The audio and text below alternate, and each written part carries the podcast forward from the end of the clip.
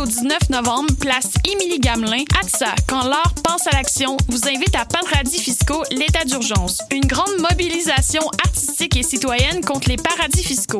Profitez d'une programmation délirante avec les artistes belges Loops, Désorceler la finance, Le camion vide-poche, Le cœur en colère, Le radis fiscal de ATSA. Assistez à une conférence de Alain Deneau. Impliquez-vous comme bénévole. Du 16 au 19 novembre, place Émilie Gamelin. Soyez nombreux à dénoncer les paradis fiscaux dans les règles de l'art. T'es déjà allé triper au festif de Baie-Saint-Paul et tu rêves de faire partie de la programmation? Bonne nouvelle Le cabaret festif de La Relève, volet concours du festival, est de retour pour une huitième édition. Le cabaret festif, c'est le public curieux de Charlevoix. Plus de 15 000 dollars en prix et en bourse, une visibilité à la hauteur de ton talent, la chance de te produire chez les meilleurs diffuseurs au Québec et la plus belle route vers ta carrière de rêve. Visite le www.lefestif.ca cabaret et présente ton projet jusqu'au 22 novembre. Le cabaret festif de La Relève, une présentation de Sirius XM et Derry Télécom. Tous les mardis à 20h au Théâtre Sainte-Catherine, c'est la soirée Art Machine. Venez découvrir le show le plus éclectique en ville. Humoristes, musiciens, clowns, artistes burlesques et autres what the fuck se partagent la scène du Théâtre Sainte-Catherine. Venez vivre avant de mourir. Le tout est accompagné du house band The Firing Squad. 10 prix régulier, 7 prix étudiant. Le Théâtre Sainte-Catherine est situé au 264 Sainte-Catherine-S, à deux pas du métro Berry-UQAM. Les portes trouvent à 19h30, show 20h. Ah, machine! Hey, c'est la 20e édition des RIDM. Les RIDM? Oui, les Rencontres internationales du documentaire de Montréal. Le festival où l'on retrouve des films engagés, captivants, aux démarches singulières. Il y a aussi des essais expérimentaux et des courts-métrages. Un festival qui nous fait découvrir le monde. Et nous fait rencontrer les cinéastes. Les RIDM, c'est une foule d'activités et une salle dédiée aux projets interactifs. En plus, il y a des shows gratuits au quartier général. Les Rencontres internationales du documentaire de Montréal, du 9 au 19 novembre. Là, où, toutes, les histoires, se rencontrent. Rendez-vous sur ridm.ca. Bonsoir ou bonjour, c'est Oxpo Puccino et vous êtes sur les ondes de choc. c'est pour ça que ça bouge comme ça. Oh.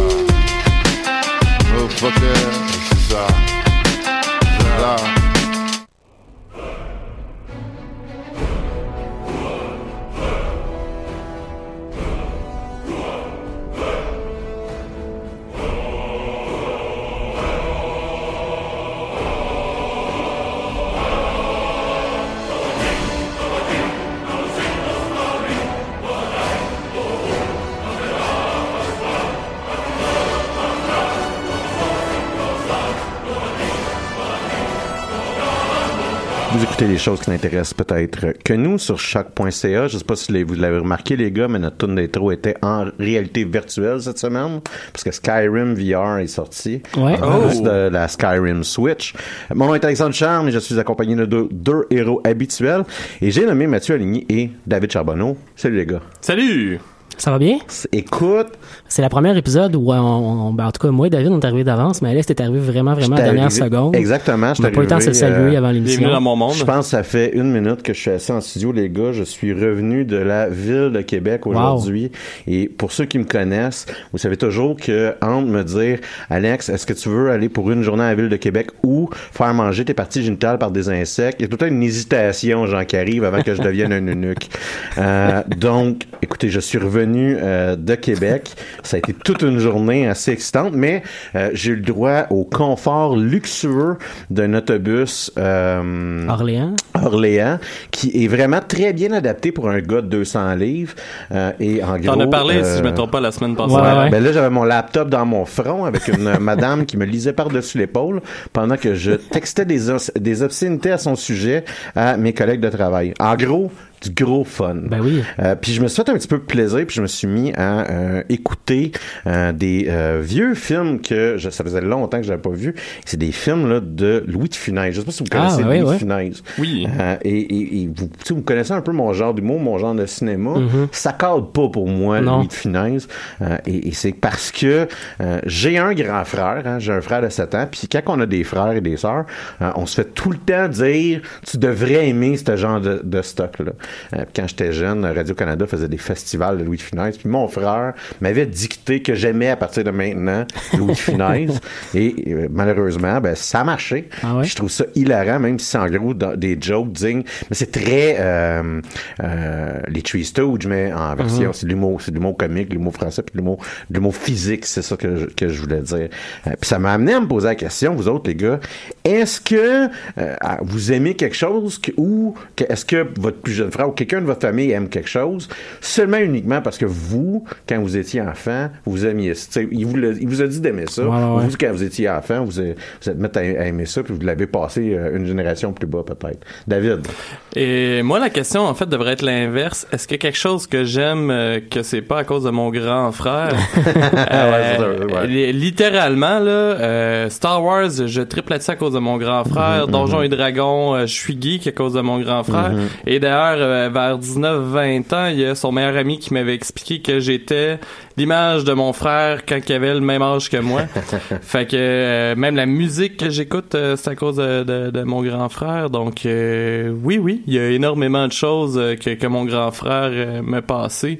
Euh, et j'en suis fier, en fait. T'as- T'as-tu un truc, genre, que t'aimes, que ton grand frère t'a passé? Puis que, tu sais, avec le temps, je devrais pas aimer ça, mais ça fait partie de moi. C'est rendu comme une partie intégrante. Euh, pff, avec le temps que j'aime que j'aime pas, non, je pense Moi, je donner, je donner un Ah, exemple. J'avais oui. un petit cousin, puis il écoutait, tu sais, euh, je l'avais gardé un moment donné, puis il y avait Aladdin, puis tu sais, à ce Mhm. jour, j'ai l'entièreté de Joël Legendre, genre, dans ma tête à cause de ça, tu sais. C'est comme...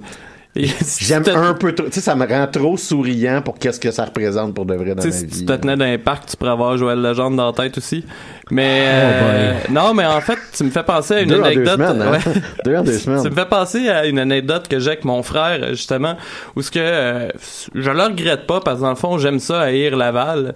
Mais pour vous donner une idée, on s'en allait en camping, euh, moi, mon frère et euh, son meilleur ami qui chauffait. Et euh, quand on est arrivé à côté de la pancarte Laval, sans se concerter, moi et mon frère, on a eu la même réaction, soit de faire et de retenir notre souffle et c'est là qu'il est vraiment parti à rire en faisant ok genre vous venez exactement de la même place là. Euh, c'était la première fois que moi et mon frère on allait à Laval en même temps en char fait que c'est c'est euh, ouais ouais ouais. Je dirais que ce que je peux regretter c'est que par moment vous me trouvez moron puis euh, c'est peut-être parce que j'ai gagné l'humour de mon frère ou quelque chose comme ça Toi, Mathieu, t'es un frère aîné, hein, moi, je me Ouais, moi c'est un peu l'inverse. Euh. J'ai pas grand chose qui m'a été transmis directement. là. Je te dirais qu'en termes de transmission, euh, j'ai un oncle un peu plus vieux qui est un grand cinéphile euh, qui m'a amené au cinéma à aller voir, mettons La Matrice. La première fois que je suis allé voir ça, c'est mon oncle qui m'a Mhm, amené. mhm. C'est un grand fan de science-fiction. Fait que mon mon, mon intérêt envers la science-fiction vient un peu de, de, de cet oncle-là. Mais euh, moi, je suis un, je suis un- je suis le plus vieux de ma famille, donc j'ai un frère plus jeune. C'est un peu l'inverse qui est arrivé dans mon cas. Euh, tout sur tout ce sur quoi je tripais, c'était moi qui le racontais à mon frère puis qui disait maintenant tu vas aimer ça. Euh, j'ai particulièrement un souvenir fort de Dragon Ball.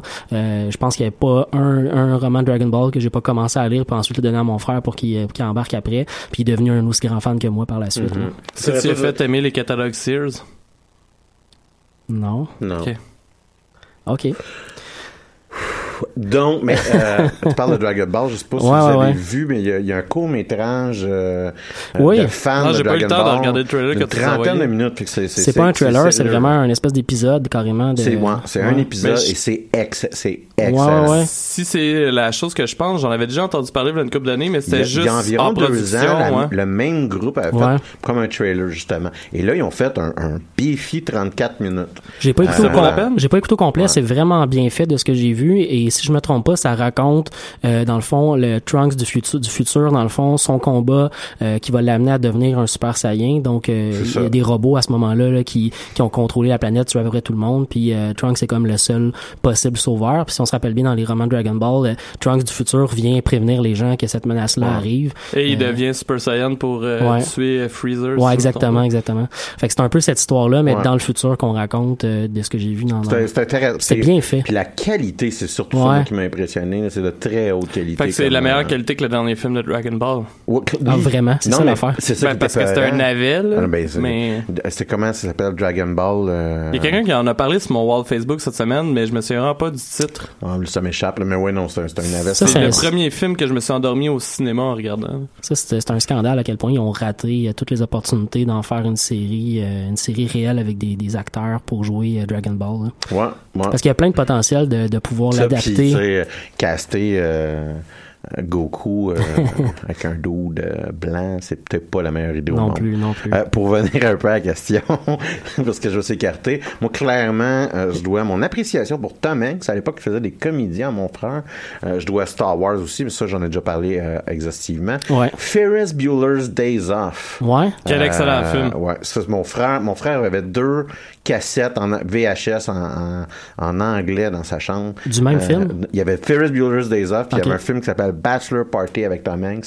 Ces deux films-là, je les avoir écoutés mille fois. C'était comme ces films cultes qui sont devenus tes films cultes. Euh, Exact, exactement. Puis à ce jour, j'ai un gros poster de Ferris Bueller dans ma chambre. Mhm. Euh, et euh, qui, qui, qui regarde moi puis ma copine pendant qu'on dort.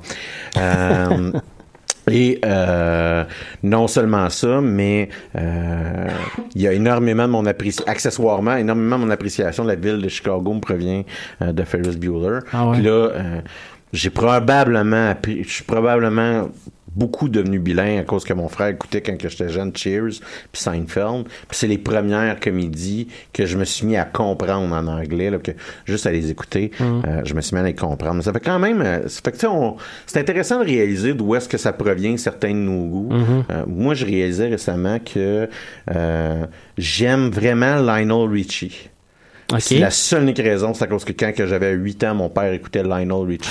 Mais je connais l'intégrale Ah ouais, de. Lionel Richie parce que c'était un fan de Lionel Richie. Puis bizarrement, ça m'est rentré dans la tête. Écoutez, avant de euh, passer en musique puis en chronique, euh, je voulais euh, que David euh, nous donne des nouvelles de la deuxième semaine de compétition féroce du championnat. Ah, la troisième, en fait. Ouais, mais la deuxième qu'on en parle à l'émission. Du championnat mondial de talisman. Comment s'est passé cette troisième semaine? Ouais, en fait, parce que j'ai parlé des deux premières semaines la semaine passée, c'est pour ça que je t'ai repris. Euh, la Ouais, troisième semaine. raison. là. Moi, la raison que j'avais deux, c'est vraiment juste parce que c'est la deuxième Mhm. semaine qu'on en parle. hein. Euh, en fait, Qu'on fait euh, le compte rendu. La troisième semaine, euh, j'ai pas toujours pas eu mon troisième match. En Ah, fait, c'est ce soir après euh, l'émission. Et euh, d'ailleurs, euh, je vais rediffuser sur Twitch, euh, sur notre page Facebook, pour que vous puissiez regarder si jamais ça vous intéresse. Mais euh, tout ça pour dire que je suis challengé dans ma première place. euh, fait que je vais avoir intérêt à gagner ce soir. Cependant, du côté de Renault, ça va mieux. Il a cessé de perdre pour devenir euh, sa Un- dernière un partie, en compétiteur. fait. Ouais, ben, il il est comme rendu à égalité parce qu'il est fini deuxième à son dernier match. Il est comme gagné assez de points pour être rendu en égalité avec le monde qui était le plus poche. Puis il est plus juste en compétition contre le joueur contrôlé par l'ordinateur. fait que... euh, Dans, non, un- dans tournoi content. mondial, c'est un peu décevant, ça, par exemple, être en compétition avec. euh, Écoute, euh, j'ai vu qu'il y a un des, des, des groupes de, de joueurs que c'est l'ordinateur qui mène. Puis c'est comme devenu le running gag Wow. euh, dans la coupe parce que il y a plein de messages de non non vous avez pas halluciné l'ordinateur est en train Ouais, de ouais. péter les joueurs. Ouais, Ça serait intéressant Puis- que l'ordinateur gagne le championnat. Ça serait Je. Je, je pense que pour de Ouais. vrai je serais prête à perdre contre l'ordinateur. Moi, je pense que je te paye si tu euh, prends une dive devant l'ordinateur. J'essaie de corrompre et de scraper l'intégrité de la coupe talisman. Vous avez bien entendu, cher auditeur. Écoute, c'est captivant, euh, David. Je te Je, remercie. je- je sens toute ton Ouais. honnêteté ton, dans tes euh, propos. ton channel Twitch, euh, c'est Charby117, je me trompe pas? Exactement, Mhm. c'est www.twitch.tv slash charby117. Vous pouvez vous abonner pour le suivre si ça vous tente. Euh, C'est une compétition enlevante, euh, pleine de péripéties, euh, incroyable à suivre. Cette semaine, David va nous parler de la série. Moi, je, si si tu me parles de la série Netflix Mindhunter, Ouais, ouais, ouais. J'hésitais. Est-ce que David, parce que j'ai reçu, je- quand on s'est euh, fait notre petit meeting ou les petits emails de pré-production, euh, je reçois que David va parler de Mindhunter. Là, je me suis dit, le livre ou la série Netflix. Donc, je prends comme pari que c'est la série Netflix. Oui, je suis pas Mathieu Ligny. Ben, c'est ça, c'est Mathieu Aligny qui sait lire ici. Ouais, c'est moi qui Nous autres, on est en alphabet fonctionnel. Euh, je vais vous parler euh, de la nouvelle série euh, Batwoman, nouvelle série là, de cette année. Et Mathieu va nous faire un top euh, des quests de Skyrim afin de nous souligner la re, re, re, re, ressortie du jeu. Euh, cette fois-ci pour la Switch et le VR. D'ailleurs, mhm. comme on en parlait. Avec la ressortie de, de jeu sur la Switch, euh, on a accès, si je me trompe pas, à une tenue de Link dans Zelda. Oui. Parce que tout le monde Ben a oui. toujours rêvé d'avoir une tenue de Link Tout, dans tout le monde, tout le monde Hein? avait, ouais, ouais. Oui, t'as pas vu ça? Non? Tout le monde avait besoin que Nintendo fasse un mode qui est sorti depuis environ 5 ans. Ouais, ouais. Euh, Je pense que ma réaction naturelle est une réaction naturelle de tous les gens qui Mais devraient nous écouter puis qui savent pas que tu peux maintenant voir ça. Ben, ils ont annoncé Wow. ça quand ils ont annoncé la sortie euh, de la version Switch. ouais, à l'E3 Putain, cette année, ok. ouais. Ah, ok. Euh, mais avant toute chose, on va écouter un peu de La Poule à Colin. C'est pas la première fois que tu, fais- tu nous fais écouter ça, Mathieu. Les Si poules à Colin, non, effectivement, Colin. ils viennent de lancer un nouvel album cet Ouais, automne. c'est ça. Euh, et la chanson Jour de fête.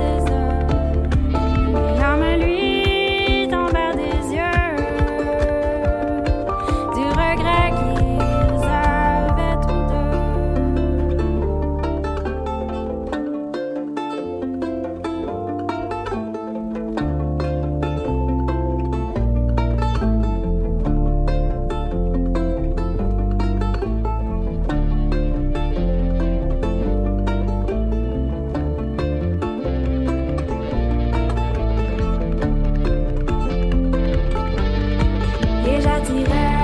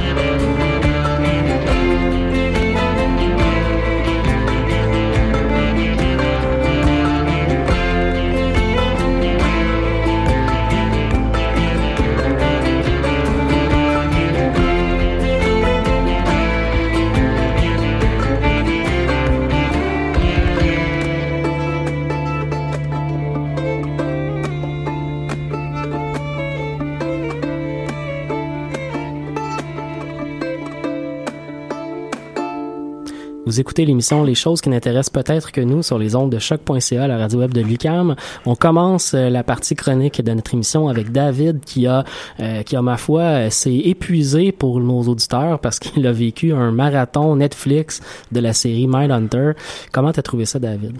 Ouais, ben en fait, euh, pour revenir à ce que tu disais, il faut dire que euh, j'ai comme travaillé toute la fin de semaine, j'avais Ouais, des travaux ça. à faire et j'ai quand même trouvé le temps de me taper la saison 1 au complet. En fait, il y a juste une saison. Ça vient d'être lancé. Hein? Euh, oui, le 17 octobre dernier. Ah. Fait que, euh, mais ça a valu la peine. euh, Puis là, euh, écoute, c'est une série Netflix original, si jamais vous saviez pas, donc euh, qui a été produit euh, par Netflix.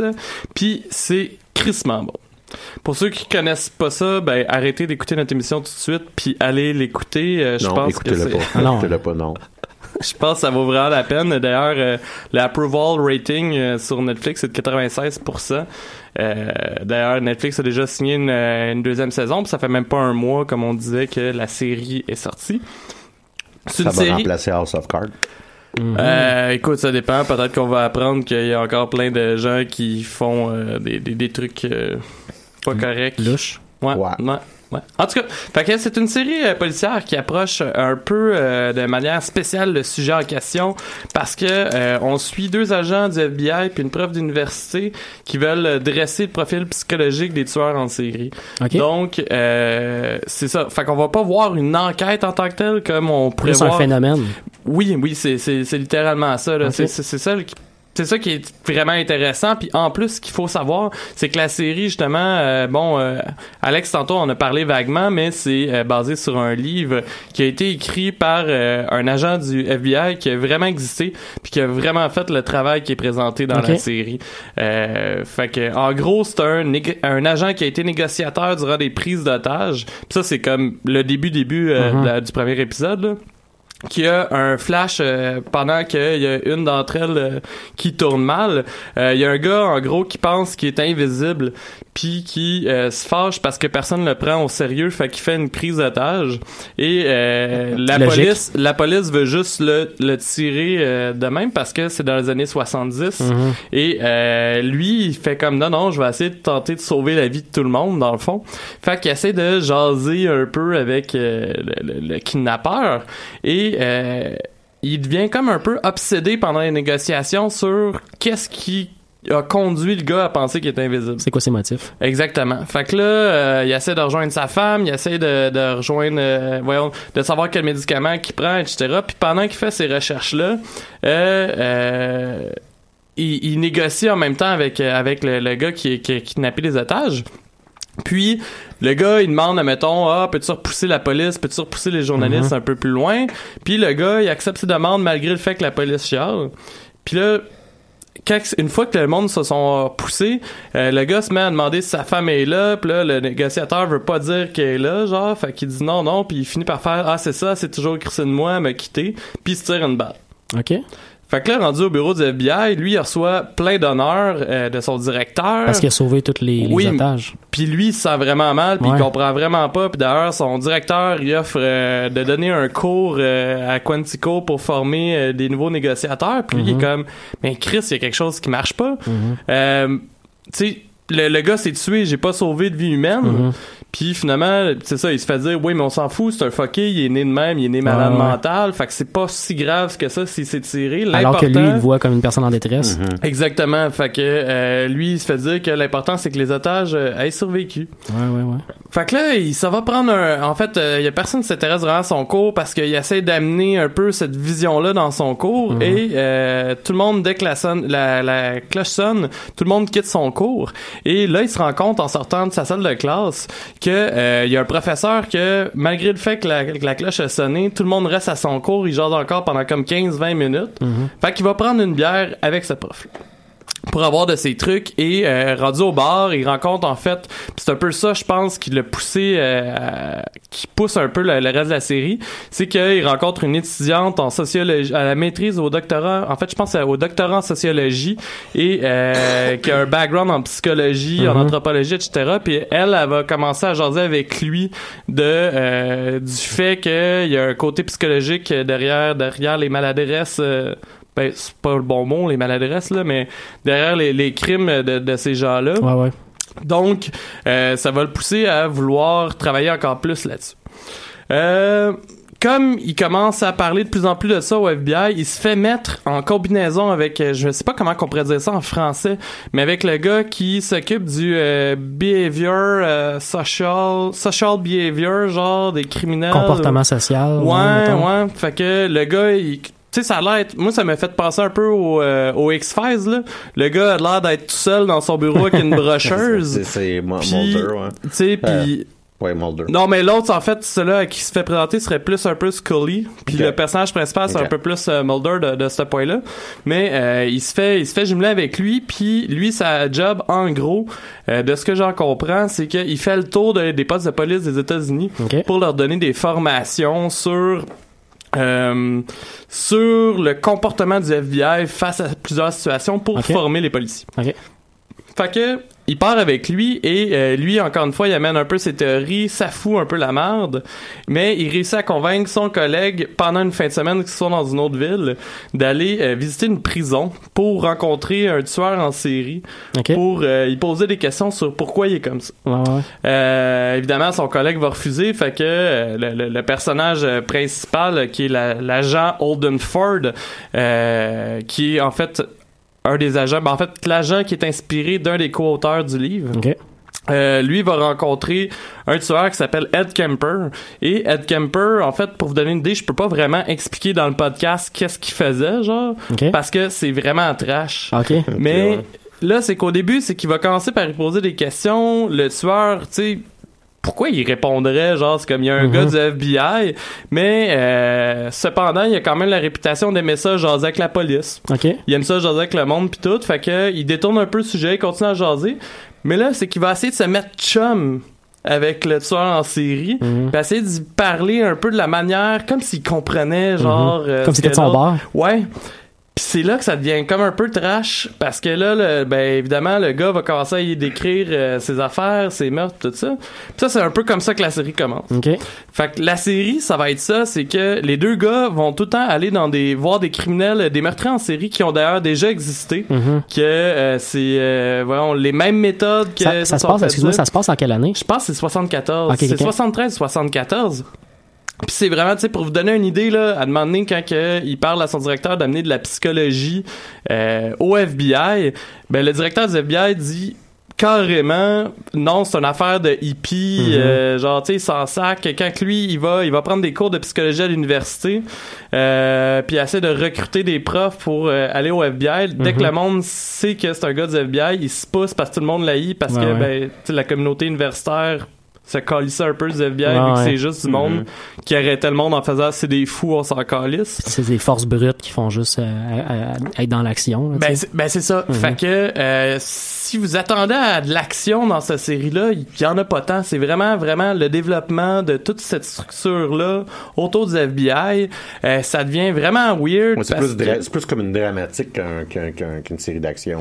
Ben exactement, tu sais, euh, il va arriver qu'ils vont être dans des villes, ils vont aider en fait avec le- les leurs nouvelles connaissances des postes de police à élucider des, des crimes, mais tu sais, il y aura pas de folle poursuite quoi que ce soit. Souvent, c'est genre ils ont un suspect pendant l'interrogatoire, ils vont utiliser un peu les mêmes techniques qu'ils ont pour parler avec les criminels, soit Mhm. qu'ils vont faire des calls de ah c'est le fun hein les petites filles puis blablabla, moi je tripe ces petites filles puis tout, puis le criminel finit par admettre quoi que ce soit euh, ce que ce qu'il a qu'il a fait. fait, hein.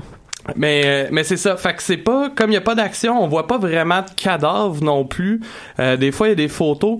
Je dirais pas que c'est dégueulasse visuellement, mais si vous avez une grosse imagination là, c'est c'est Ça c'est va vous c'est jouer quelque dans la chose. tête. Ah ouais ouais, pour de vrai là, au risque de me répéter, là, le premier meurtrier en série, je pense que c'est dans le premier épisode ou dans le deuxième qui explique comment qu'il fait ça. Là. Euh, je pense que j'ai dû lâcher un gros arc, puis genre je me suis mis à frissonner. Puis je, vous en parlerai après l'émission parce que c'est c'est vraiment quelque chose d'intense. Je veux vraiment pas le dire en ondes.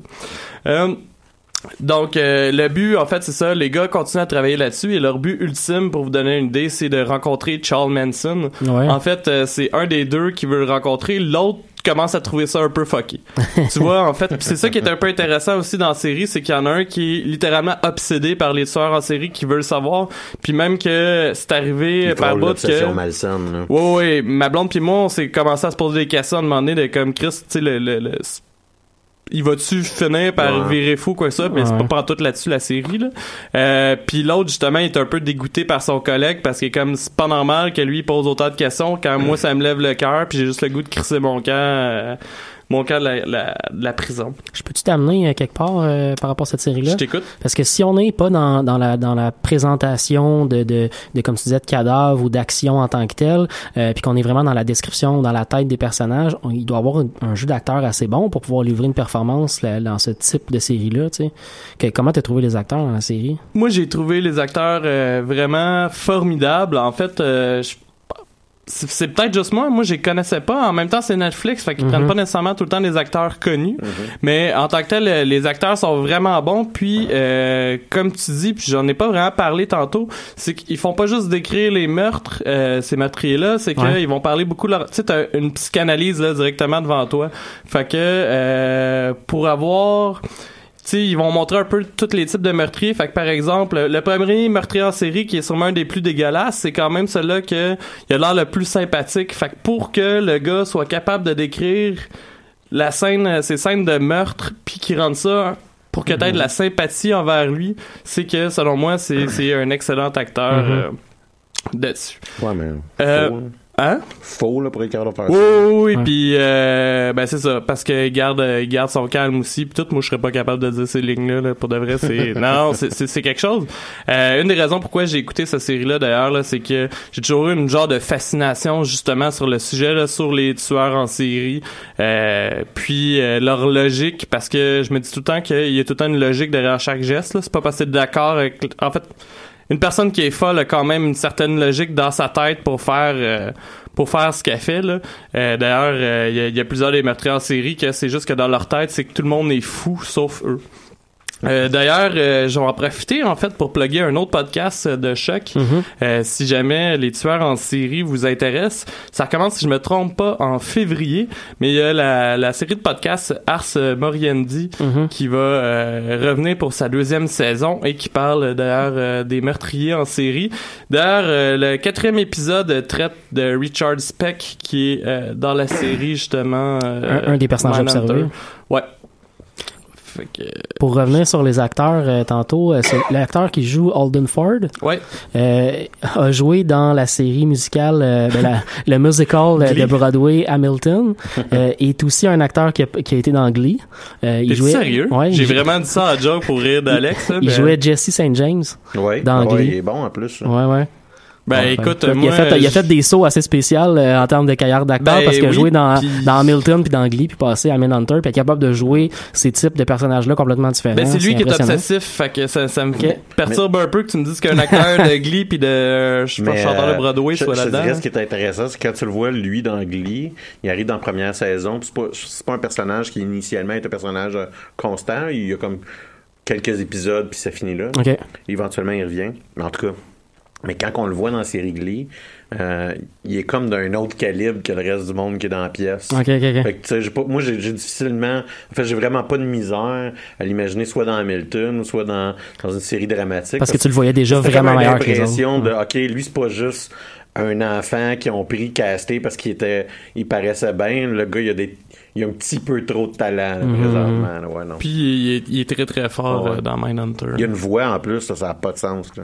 Ben, je ne cacherai pas qu'il chante. Non, c'est ça. c'est ça, mais- Il se met pas à chanter avec euh, les...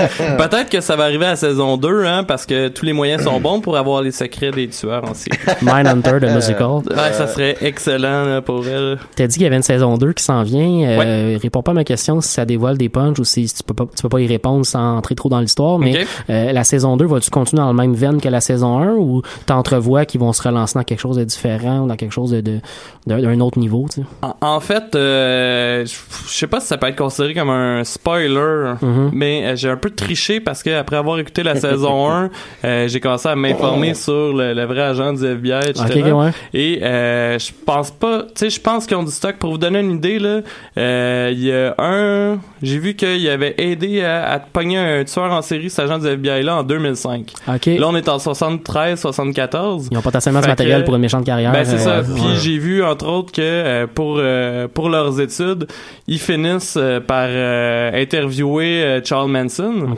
Euh, cependant là, de ce que j'en comprends après la saison 1, on est très très loin de l'interview avec Charles Manson. Ouais, d'après moi, il y en a encore pour une couple de saisons. Puis je pense pas que ça arrête d'être fatigant parce qu'en tant que tel, ils ont juste à crisser un autre tueur à gage qu'un Mhm. autre motus operandi. Mhm. Puis euh, comme c'est euh, c'est basé sur des vrais tueurs à gages qui ont vraiment fait ces, ces, ces réponses-là ou des ouais, ouais. réponses, j'imagine, similaires. Ça a dû être un peu ramassé. Là. Mhm.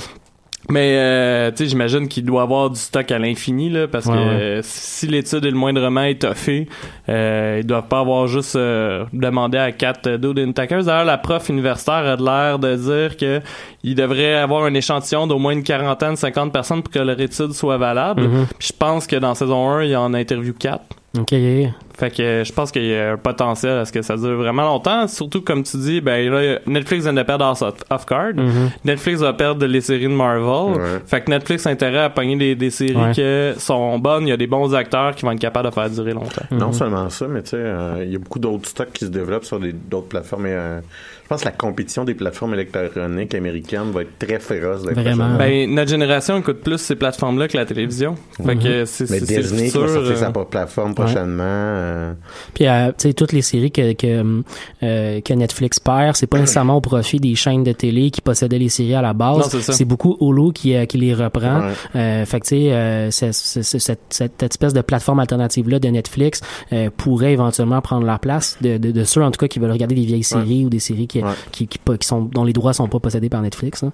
Euh, comment tu suggères de regarder cette série-là? Est-ce que tu suggères de la regarder en binge-watch euh, d'un coup 10 épisodes ou euh, est-ce qu'on... euh, Euh, euh, je pense que oui, en fait.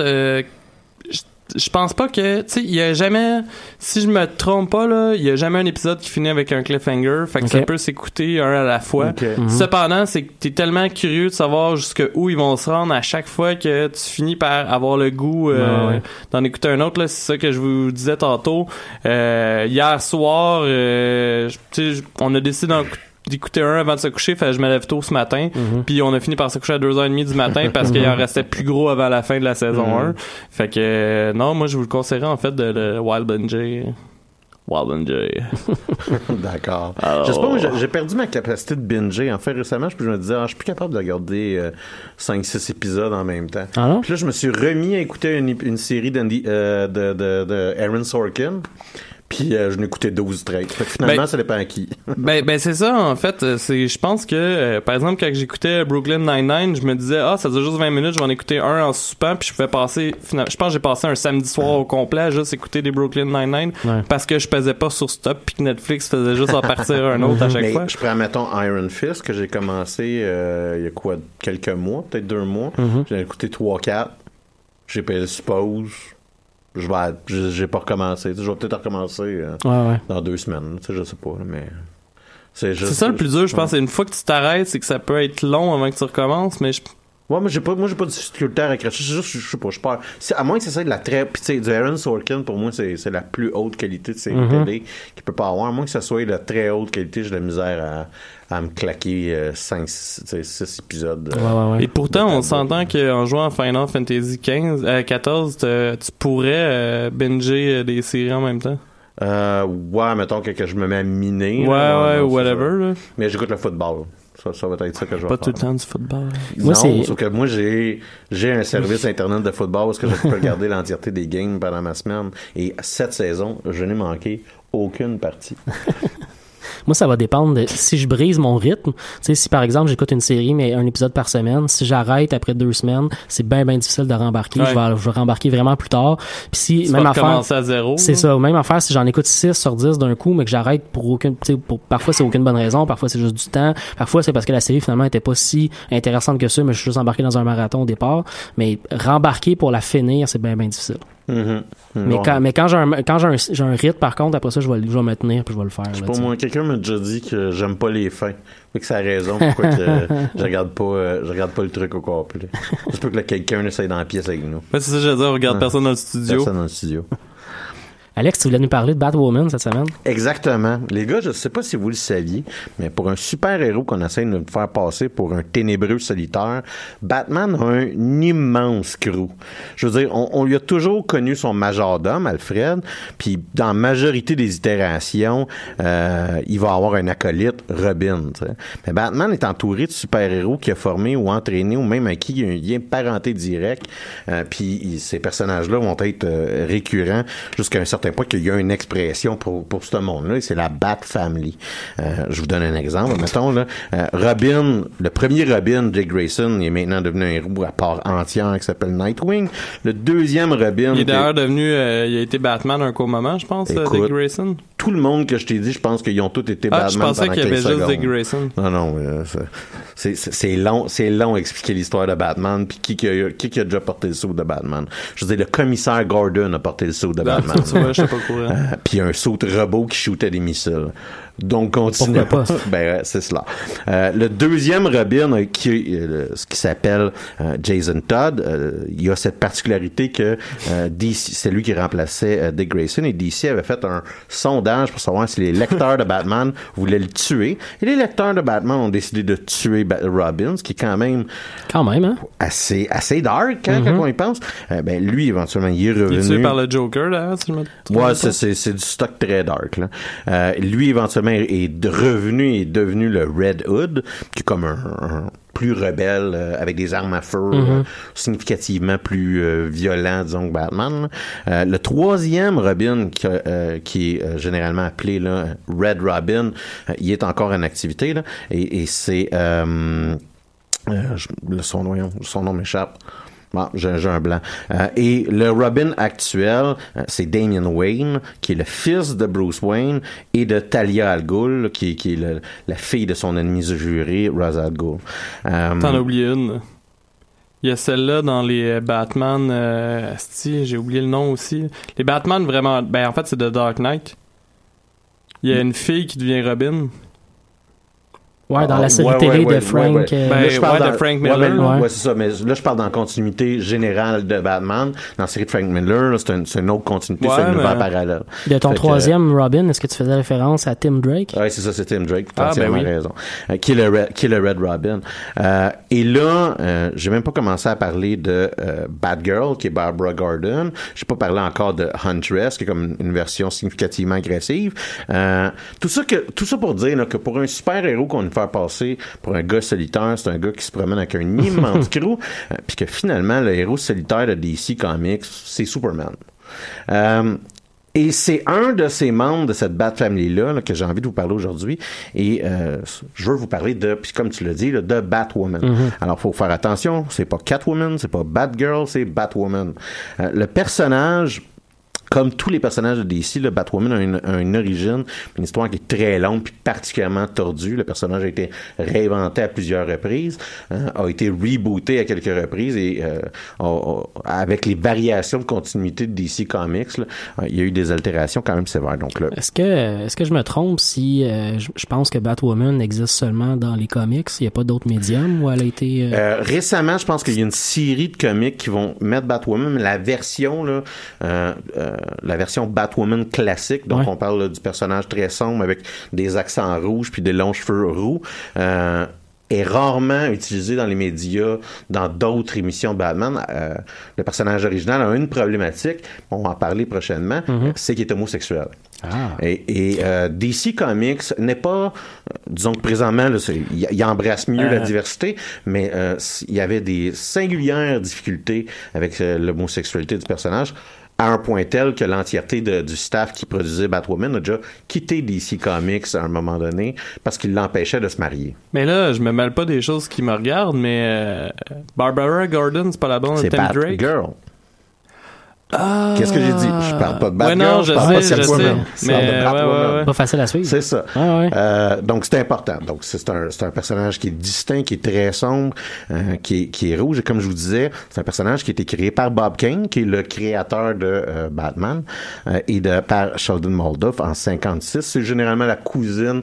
Initialement, c'était la cousine de, de Batman, euh, mais le personnage a été entièrement réinventé euh, en 2006 par euh, notamment Grant Morrison. Grant Morrison, euh, c'est un, un, un auteur qui est reconnu pour euh, repartir euh, des, euh, des vieilles euh, des vieilles franchises. Fait qu'en gros, il a réinventé des personnages comme, mettons, Zatan, comme Miracle, Mr. Miracle, comme Guardian, comme Clarion the Witch Boy. Des personnages obscurs, mais il redonne un, un, autre vie.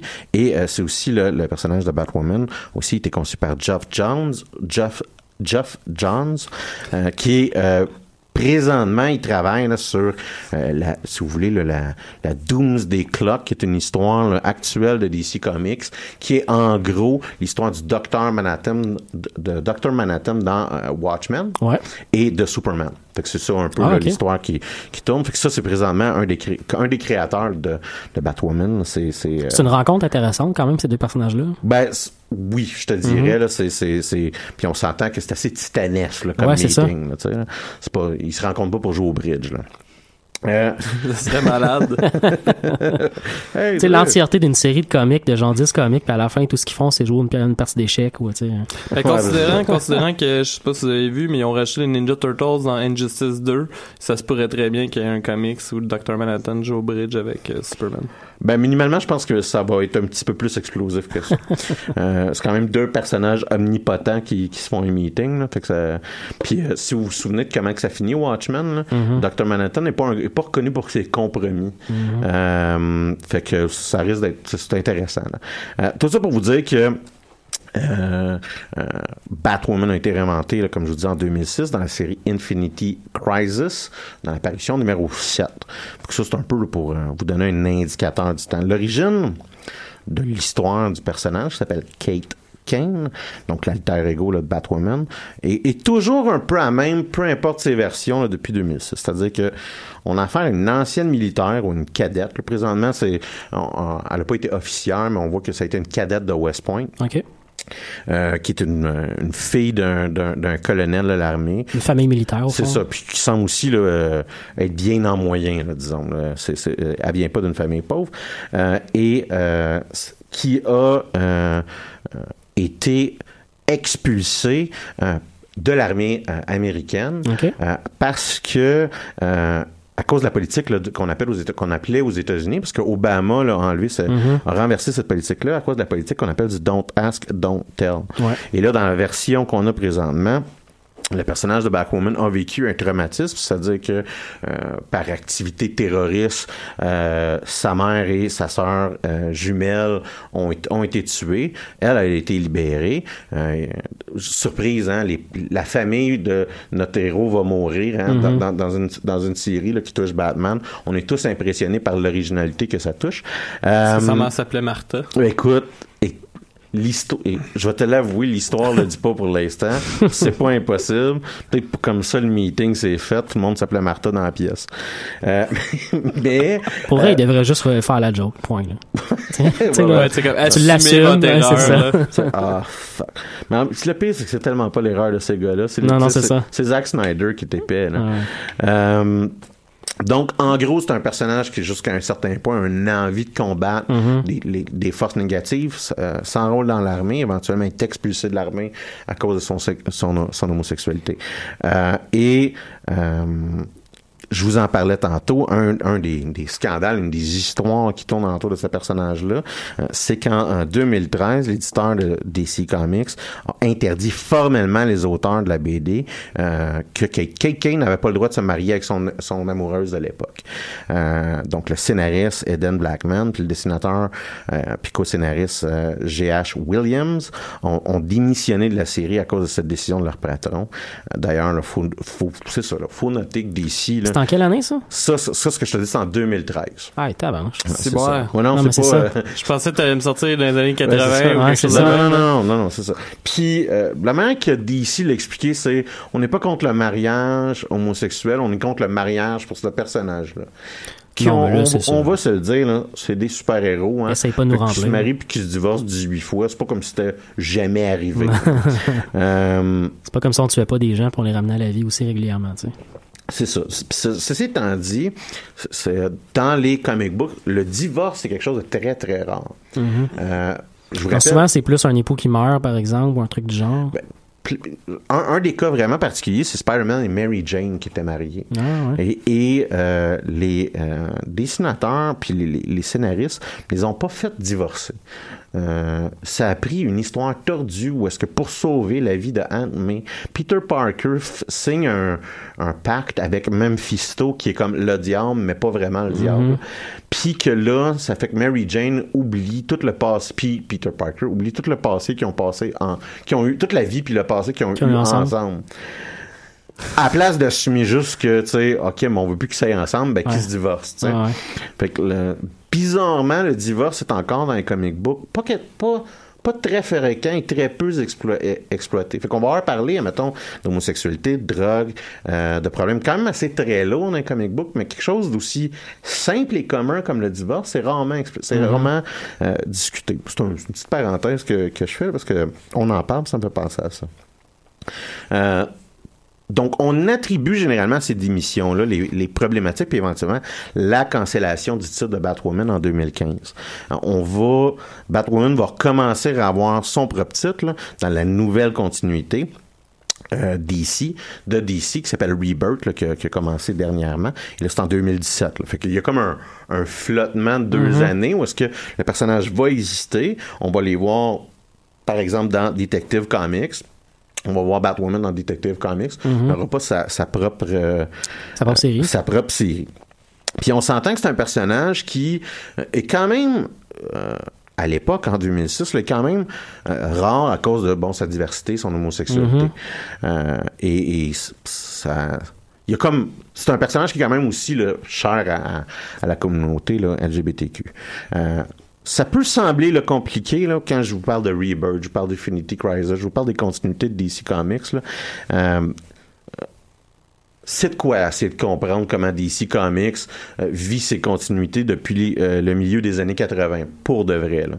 Euh, DC a rebooté ou soft rebooté quatre fois sa continuité depuis la fin des années 80. Ça, c'est- c'est en événement là, majeur, Ouais, significatif, dont une fois que, et c'est le dernier, là, c'est, c'est Rebirth, c'est un, c'est un soft reboot parce que il recule un peu en arrière d'un reboot qu'ils ont fait deux années avant, me semble. Deux ou trois années, ouais, quatre, cinq années avant, c'est ça. Excusez, euh, il y, y a un expert de DC Comics qui me juge présentement. Donc, cinq années avant. Euh, donc, il recule en arrière parce que euh, quand ils ont fait The New 52, c'est- que ça s'appelait, euh, ça n'a pas eu euh, l'engouement qu'ils avaient espéré à l'époque. Fait que c'est pour ça là, que- Rebirth, ça a commencé quand, ça, d'abord? Rebirth, ça a commencé il y a un an, c'est ça. là. Ah, ok. Ouais, c'est ça. Euh, et euh, Batwoman, là, ça a commencé cette année. Donc, euh, c'est ces nouvelles BD-là, là, de ce de reboot-là là, qui s'appelle Rebirth, euh, que j'ai lu cette semaine. Il faut comprendre que euh, l'histoire qu'on raconte de Batwoman, elle est, elle est autoportante dans Mhm. les Batwoman. là. C'est-à-dire qu'on a assez d'informations pour comprendre ce qui est là. Mais si on va avoir un meilleur sens de son historique, si on veut mieux comprendre c'est quoi son rôle présentement dans l'univers de Batman, il faut plus aller voir les DC Comics, qui est la série phare de Batman. Par exemple, c'est dans Detective Comics, j'ai dit DC, là, mais c'est Detective Comics, excusez-moi. Mhm. Euh, c'est dans Detective Comics qu'on va apprendre que Batwoman, par exemple, va servir d'entraîneur euh, pour pas de Batman, mais pour Batman, elle va entraîner de, de, de plus jeunes super-héros euh, pour, pour pouvoir là, combattre le crime euh, dans, dans le crew de, notre ami euh, Bruce Wayne.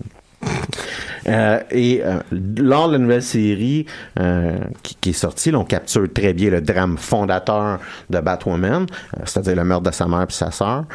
Et on, on- on- on- on voit aussi là, comment que ces démons sont passés. Donc, il y a un flottement entre quand, elle, quand elle se fait sacrer dehors de l'armée, euh, puis quand elle va devenir un Batwoman. Puis on voit comment que les démons de ce passé-là vont revenir la hanter.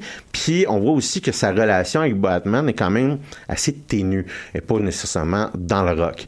Euh, D'ailleurs, on voit que ses alliés se préoccupent. Est-ce qu'elle va tuer des gens?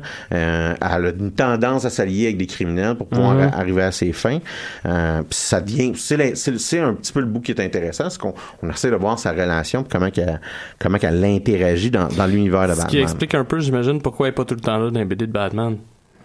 Euh, ouais, ben là, c'est ça. Là, présentement, ses aventures sont, sont plus euh, internationales. Alors que, et en 2006, quand le personnage arrive, c'est intéressant, euh, Batwoman servait en fait de pour protéger Gotham parce que Batman décidait de voyager à travers le monde pour, ça, pour contester ce qui se passait après les événements. C'est comme s'il avait inversé les rôles, Ouais, finalement. ça, il y a comme une drôle d'inversion de rôle qui, qui, est en- qui se produit. Euh, la BD est brillamment dessinée. Ceci étant dit, les styles vont varier là, entre euh, les deux arcs d'histoire qui existent présentement. Il y a quand même un- une grosse variation de style, mais les deux, bien différents, euh, sont c'est des- c'est c'est excessivement bien dessiné. Les, euh, les, les, les covers là, sont, euh, je vous dirais, légendaires. C'est c'est- c'est les, les covers de, de, de, de, de ces BD-là sont particulièrement euh, belles, euh, beaux, excusez. Euh, et euh, l'histoire où est-ce que, euh, on, que, que, que, que Steve Atkin, Atkins puis que euh, euh, Jeremy Cox vont faire, là, euh, ben, vont dessiner. On voit là, qu'il y a un groupe terroriste qui s'appelle les Many Hands of Death euh, qui vont envahir là, une île en- de l'ancienne amoureuse de Kate Kane, euh, puis euh, qui euh, était habitée par des pirates, par, Mhm. des, par des criminels, mais qui était euh, apaisée par son ancienne amoureuse. Et cette, cette île-là est rendue là, possédée par une corporation multinationale euh, qui... pour vouloir créer un incident euh, international pour faire descendre le monde dans le chaos. En gros, un samedi habituel pour un super-héros. euh, Puis comme je vous dis, c'est intéressant parce qu'on voit un personnage qui revisite son passé, mais après il est devenu super-héros. Puis euh, euh, on, on, on, on, a un bon sens de qui qu'on...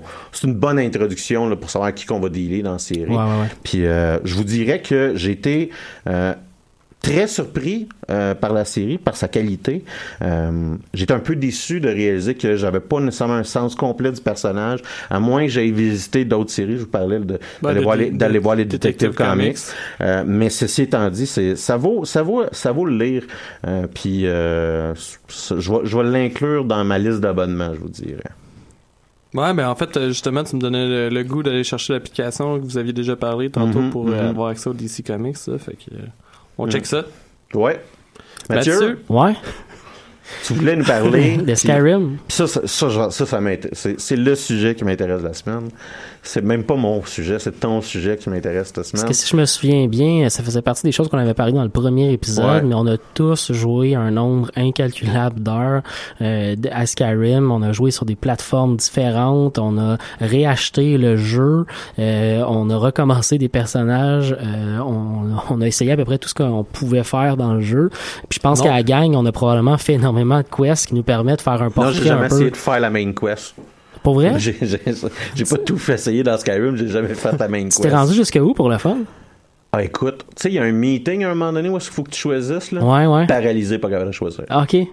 Ouais, parce quel- que... Ah, tu peux, tu peux rien choisir en passant. Ouais, non, moi, je me il y a une pousse. façon de, mais effectivement, on parle de la guerre civile dans le Ouais. jeu quand on progresse dans la quête principale puis qu'on n'a pas réglé la guerre civile. On, on fait un meeting avec les deux parties puis on essaye de trouver une solution à, à Mais la C'est guerre presque civile. à la fin, si je me trompe pas. Ouais, ouais, c'est pas T'étais ouais. sur le bord de finir la main quest. Ouais. Non, non, moi, je me suis juste poussé. J'ai décidé de faire un espèce de top. Là. Je vais pas appeler ça un top 10 nécessairement, même s'il y en a 10 dans mon top, parce que je les ai pas hiérarchisés. Ouais. J'ai pas voulu dire ah, celui-là est meilleur que celui-là. J'ai plus voulu souligner les quêtes qui, pour moi, étaient intéressantes. Puis il y en a certaines d'entre elles qui sont, euh, je vous dirais, des quêtes souvent de fin de série. Là. Tu sais, par exemple, on va suivre la quête principale, comme tu, comme tu Mhm, soulignais, mais mhm. aussi la quête de la Dark Brotherhood ou euh, la, la, la Guilde des voleurs, où on va euh, progresser un certain nombre de, de quêtes avant de faire une quête qui, moi, je trouvais particulièrement intéressante. Fait que si Mhm. on peut commencer avec euh, la première que je voulais souligner, là, j'utilise les termes en anglais, là, je m'excuse, moi, mon jeu est en anglais, fait que c'est c'est ce qui me faisait le plus référence. Euh, Vendôme.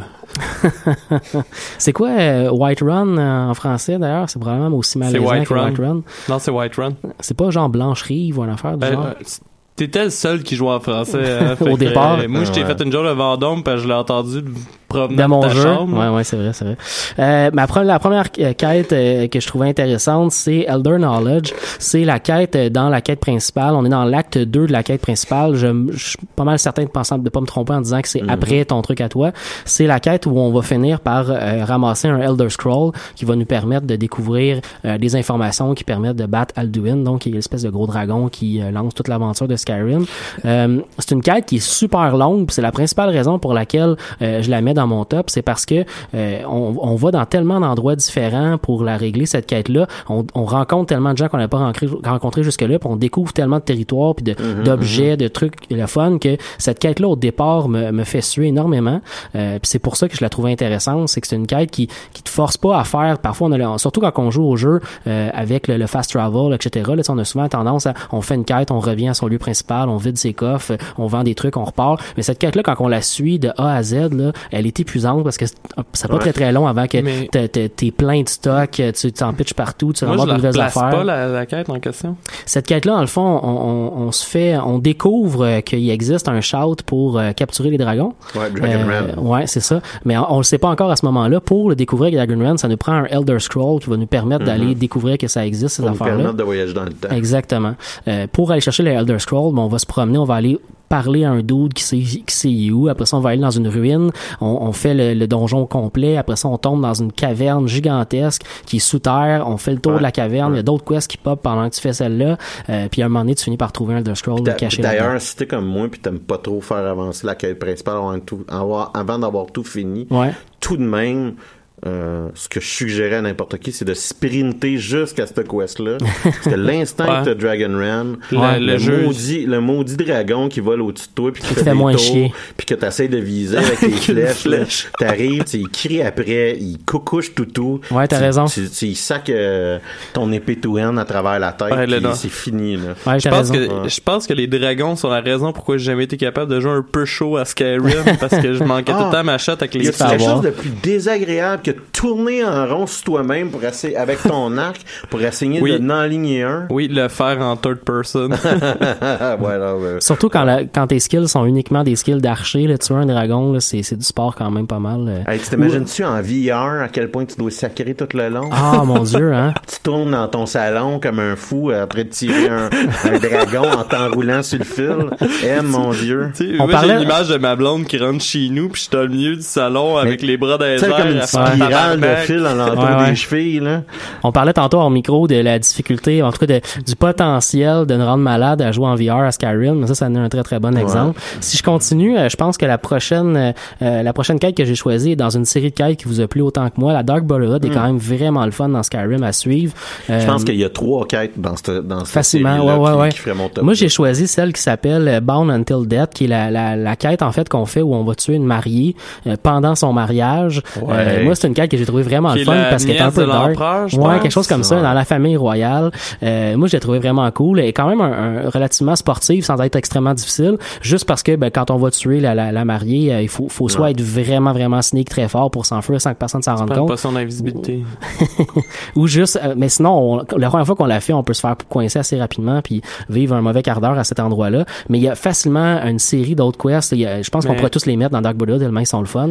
Euh, D'ailleurs, par rapport à celle de la mariée, il y a une légende urbaine qui dit que la raison pourquoi il y a plein de potions de soins dans... Euh... C'est quoi le nom de la ville? Solitude. Solitude, ouais. C'est à cause de ce quest-là. Ah ouais? Ben, pis je sais pas si vous avez déjà lu là-dessus, là, mais c'est qu'il y a du monde qui se demandait pourquoi, quand Ah, je me prends ouais. dans Solitude, il y a des potions de soins cachées un peu partout. Ça serait pour, euh, justement, j'imagine, si Nous aider dans cette quête-là. Si t'échoues Ouais, pis que t'as la garde au complet qui te court après, ça doit être une façon de t'aider à survivre ou whatever, là. Ah, ok. C'est peut-être aussi juste parce que c'est la capitale de Skyrim puis il y a vraiment plein de stock dans cette ville-là aussi. J'aimerais dire, je suis super talentueux, puis c'est la raison pourquoi j'ai pas de problème avec cette quête-là. Ben, moi non Mais plus. euh, la vérité, c'est que je sauvegarde avant de tirer ma flèche, puis je m'assure que quand je tue, personne ne sais. C'est un, c'est un Je triche. très bonne technique. Ben, je triche. Je save and quit. Ouais, ouais. C'est comme ça que j'ai monté mon pickpocket.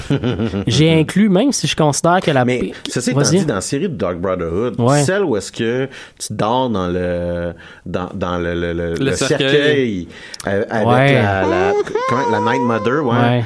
Écoute, c'est c'est c'est tu sais, c'est une C'est cool. narrativement, c'est une C'est super, super bonne cool. histoire. Ouais. Puis moi en fait, je pense que Cicero est malade, là. Oui, non, c'est C'est ça. comme, ouais. hey, il est extraordinaire comme personnage. moi, moi, je te dirais, le gros payoff dans cette quest-là, c'est que très, très, très tôt, dans la ligne de quest, on te dit, ah oui, faut que tu aies tué l'empereur. Ouais, ouais. Tu sais, puis tu te dis, ouais, mon Dieu, l'empereur, Ouais. tu sais, c'est- c'est c'est gros dans ta tête, c'est important.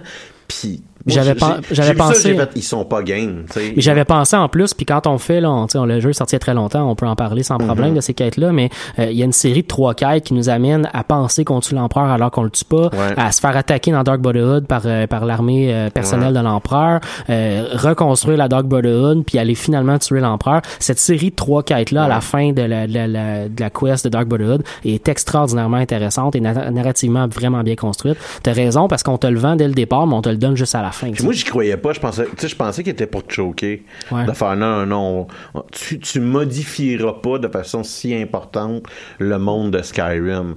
Puis bon, ça n'a pas une si gros impact, là, Ben. mais tu tu l'empereur, t'es Mhm. big, C'est t'es cool. quelqu'un. Ah ouais, c'est très Ouais, cool. Moi, je trouve que c'est un bon payoff, cette série de quests là. Le prochain, euh, la prochaine série que dont je vais parler, c'est pas la, c'est pas la plus forte pour moi, mais euh, College of Winterhold, donc la, la série des, des Mhm. mages, en gros. Euh, j'ai toujours été l'aspect que j'ai trouvé le moins développé de Skyrim, la, la partie des mages. On en a parlé quand je parlais de, de mode, parce qu'il y en a beaucoup qui permettent de rehausser cet aspect-là du jeu. Euh, mais dans le College of Winterhold, il y a euh, une, euh, un- une, une quête en particulier vers la fin. Moi, j'ai oublié le nom, je le trouve pas rapidement, là, mais euh, à la fin de, de, de, de la quête, c'est ah, The Staff of Magnus. Ouais. c'est celui Ouais. donc où on va aller trouver le, le bâton de Magnus qui nous permet de, de résoudre en gros l'énigme de, euh, de cette série de quêtes-là. Euh, on va dans un endroit qui est un des plus fun du jeu pour moi, qui s'appelle Labyrinthien, euh, qui est un, Ouais. une espèce de secteur complet construit par des mages. Il y a un paquet de, de, de, de, de sorts qu'on ne trouve que dans cet endroit-là. Et la story en particulier qu'on va nous donner pour, euh, pour arriver à trouver le Staff of Magnus nous, ben, nous fait rencontrer un dragon squelettique dès le départ, qui est pas si difficile que ça à tuer, mais qui est très cool à rencontrer quand même euh, dans le jeu. Et par la suite, va nous faire affronter un Dragon Priest aussi, qui s'appelle Morokai, Ouais. qui est notre premier Dragon Priest normalement qu'on rencontre dans le jeu, à moins qu'on qu'on se pitche n'importe où comme toi, Alex. mais euh, ce Dragon Priest-là est pas facile à tuer nécessairement, surtout quand on joue à des niveaux élevés de- du jeu. Là.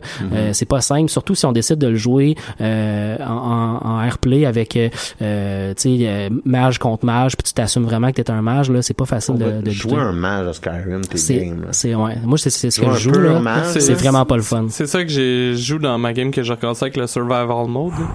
C'est raide. C'est pas facile, ouais. Prochaine euh, quest, c'est dans Dawn Guard. Je sais pas si vous avez joué cette expansion-là euh, Ouais. en particulier, mais moi, Ouais. c'est moi c'est mon expansion préférée. Je l'aime beaucoup cette Ouais, c'est c'est expansion-là. Vampire, ouais, c'est Ouais. Vampire. c'est- Ouais, ouais, ouais.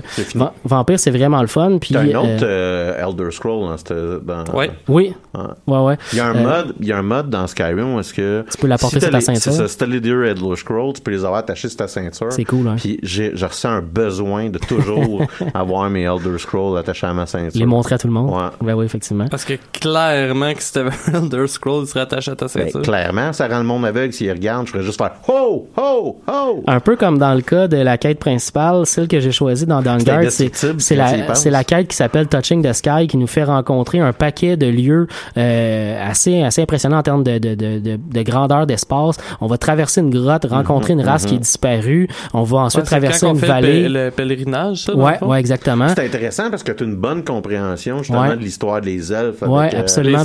Ouais. C'est la quête où on va finir par trouver dans le fond euh, l'arc d'Oriel qui nous permet de résoudre un peu la J'ai jamais compris problématique. c'était comment utiliser ce pouvoir-là d'ailleurs. là. Il faut que tu tires une flèche sur le soleil. Ça- Ouais, ça mais te prend tu une peux, fl- ça tu te peux prend une avoir une version comme euh, Evil de Stark là. Ah, j'ai jamais fait cette, cette partie-là Ouais, non ok. plus. Ouais, une manière de. Ouais, ouais, eviler, ouais, euh, c'est vrai. ouais. Euh, puis en plus, il y, a- il y a une partie de la quête super cool où il y a deux dragons qui se pitchent de- de- du lac en dessous de toi puis qui t'attaquent. Ouais. Très très le fun comme combat à faire. Si ça vous avez pas fait cette partie-là, Guard, ça vaut vraiment vraiment la peine. Euh, A Night to Remember. Ça, puis le doux plaisir d'être comme un vampire qui, massacre tout le monde. Ah, tu vois, moi, je suis un Dawn Guard qui bat les Ouais, vampires. moi aussi, généralement, je suis un down guard, mais euh, en fait, moi, avant que tu passes à la prochaine quête, Vas-y. je tiens à souligner euh, le moment où tu arrives dans le château pour la première fois, puis Ouais. t'as le banquet de vampires, c'est Ouais. quand très même cool. très hot. Ouais, là. A Night to Remember, la prochaine quête, c'est la quête où tu rencontres quelqu'un dans un bar qui t'offre à boire, puis tu te réveilles le lendemain à l'autre bout de la map, dans un temple. C'est inspiré Vraiment. du film Hangover, d'ailleurs. là. C'est Ouais, pas ouais. une joke. Là. Ah ouais, c'est super le fun à faire comme quête, très très drôle. Euh, si vous l'avez pas fait, ça vaut la peine. Euh, on la découvre dans White Run, si je me trompe pas, cette Ah, en fait, euh, la- l'endroit change. C'est selon ton Ah ouais? niveau, si je me trompe pas. Je pense que c'est possible. la première taverne que tu rentres, mettons, à partir de tel niveau, il va y avoir le, le personnage de Moi, Samuel, je pense. Ouais, c'est ça, quelque chose comme ça. Ouais. Euh, Moi, je l'ai toujours vécu à White Run, mais t'as raison, il doit y avoir quelque chose qui Ah l'adapte non, moi j'ai déjà pogné, euh, j'ai déjà pogné dans d'autres euh, dans d'autres places que Whiterun. Très le fun à faire, euh, ça vaut la peine. Euh, j'ai eu beaucoup de fun aussi à faire une série de, de quêtes euh, dans la ville de Markard qui s'appelle The Forsun Conspiracy et No One Escape Sidna Mine. Ouais. Très très Ouais. le fun entre autres parce que c'est une des rares quêtes où on est un peu moins libre puis on est un peu plus contrôlé dans, la- dans, la, dans le niveau narratif dans ce qu'on doit faire, mais on a une histoire super cool qu'on nous donne, puis ça fait changement du reste du jeu un peu. On se retrouve au fond euh, au centre d'une cons- d'une conspiration qui nous amène à, à nous faire capturer, euh, puis à nous faire envoyer en prison. Euh, fait que c'est vraiment cool de, de résoudre tout Puis ça. même Puis une fois que tu sors en prison, tu as des choix de comment que tu, Ouais. Comment que Comment t'en sors? vivre cette, cette, cette sortie-là. ouais, tu te ça. ramasses aussi dans, dans, une, dans un moment du jeu où on t'enlève tout ce que t'as parce que t'es en prison, fait que t'as plus rien, fait que là t'as retrouvé après avoir bâti tout ton inventaire à te reco- à recommencer avec tout simplement un, bout de métal pour te battre, c'est quand même très cool ça aussi. marche tes dans, spells. Ou Ça tes marche spells, dans ouais. ce quest-là, mais c'est une mécanique de jeu qui a tendance à m'écœurer. de temps en Je comprends pourquoi, ouais, ouais. Ouais. Je suis d'accord avec toi. Euh, Juste parce que ça a été surfait là, un peu. là. Il y a une quête aussi que j'ai trouvé bien drôle que moi je fais souvent au début du jeu quand je recommence une game, mais euh, la quête s'appelle euh, In My Time of Need. C'est la quête où tu rencontres des euh, des gars de Redguard euh, qui se font très très bien accueillir par des gens de Skyrim et qui te t'emmènent Run. à White, à White. Run effectivement on les rencontre ouais. là-bas et euh, ils sont sur euh, sur la piste d'une d'une d'une femme Redguard qui est Ouais. cachée dans la ville. On veut pas du monde comme vous à White Run.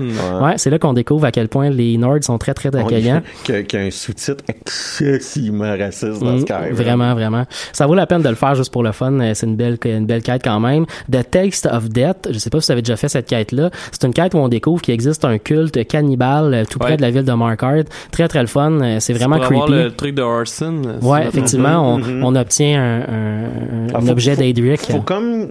Tu sais, à moins que tu sois un joueur de jeux vidéo, que tu sois ah, je m'en fous, puis Ouais. je l'ai, là. Mais faut comme que tu veuilles pour la pour Ouais, l'avoir, ouais, ouais. celle-là. Puis Euh, côté- moi, je pense que j'étais tombé dessus par hasard. Non, ce que je veux dire, c'est parce qu'il faut que tu manges du monde, tu sais. Ouais, c'est ça. Ah, dans ce sens-là, ouais, mais ça te donne quand même un artefact. Si Ouais, mais tu fais c'est pas. ça, mais euh, il faut même- vraiment que tu veuilles l'artefact. Là, tu sais. Ouais. Si tu suivais ton personnage comment il était, il fait des affaires un peu bizarres à cet endroit-là. là, Ouais, t'es un vampire, en fait, d'un d'un Deirdre, il y en a rien qu'un, je pense, que tu sais, tu fais pas quelque chose de vraiment problématique moralement. Avez-vous fait le- l'expansion Dragonborn? Oui. Moi, j'ai gardé dans mon top euh, la, la, la quête à The Summit of Ap- Apocrypha. Je me souviens Euh, pas, je l'ai vu tantôt dans ton top, puis je me souviens pas. C'est la gars. dernière quête, en fait. C'est celle où on tue Miracle. je- je me suis jamais rendu là. puis la raison pour laquelle je l'ai gardé, c'est que moi, j'ai trouvé très, très décevant la dernière quête de la quête principale. Ouais. Puis je l'ai trouvé de loin meilleur que la quête de la quête principale à la toute fin. Le combat contre Miracle, là, il peut être vraiment tough, surtout si tu joues à un niveau très élevé de, de combat. Euh, à ce niveau-là, j'ai trouvé ça le fun. En fait, euh, là-dessus, je vais mettre un petit bémol dans le sens où ce que euh, le combat contre Miracle était selon moi beaucoup plus compliqué que le combat final. Fait que pour ça, j'ai trouvé ça cool. Mhm. Cependant, me battre dans l'équivalent du Valhalla contre tous les guerriers genre de Sky en fait avec tous les guerriers de Skyrim contre le, le Alduin. Ouais, ouais. J'ai quand même trouvé que ça avait avec le petit chant genre grégorien Ouais. en arrière, j'ai quand même ça trouvé ça épique mais le combat était vraiment J'ai toujours trop été, j'ai toujours là. été trop déçu par le fait que le combat était trop facile. Ouais, ben, Le en dernier fait, combat comme il aurait ça fallu que comme ce soit le combat Ben, d'Halloween avec Ouais. la force de Miracle Ouais, je suis d'accord. ou quelque chose Une comme des, ça. une des grosses faiblesses de Skyrim, c'est que se battre contre un dragon, c'est pas un événement. Mhm. C'est comme un. un- En fait, ça, l'est au début. Ouais, t'envoies un, c'est Puis à un ah, moment donné, hey! euh, Ah, il y a un moment donné dans le jeu où un dragon qui arrive, puis là tu calcules, j'ai-tu vraiment besoin de ramasser un truc pour avoir un shout de plus? Là, je fais gosse, juste courir plus vite pour qu'il là, ah, ben là, j'aurais trop d'os, je Ouais. vais être trop lourd, C'est puis j'aurais ça. trop de stock. C'est ça. En fait, ce que j'ai jamais compris, c'est que les prêtres qui prient les dragons sont plus forts que les Ouais. dragons. Ça, c'est là, vrai, au ouais. final.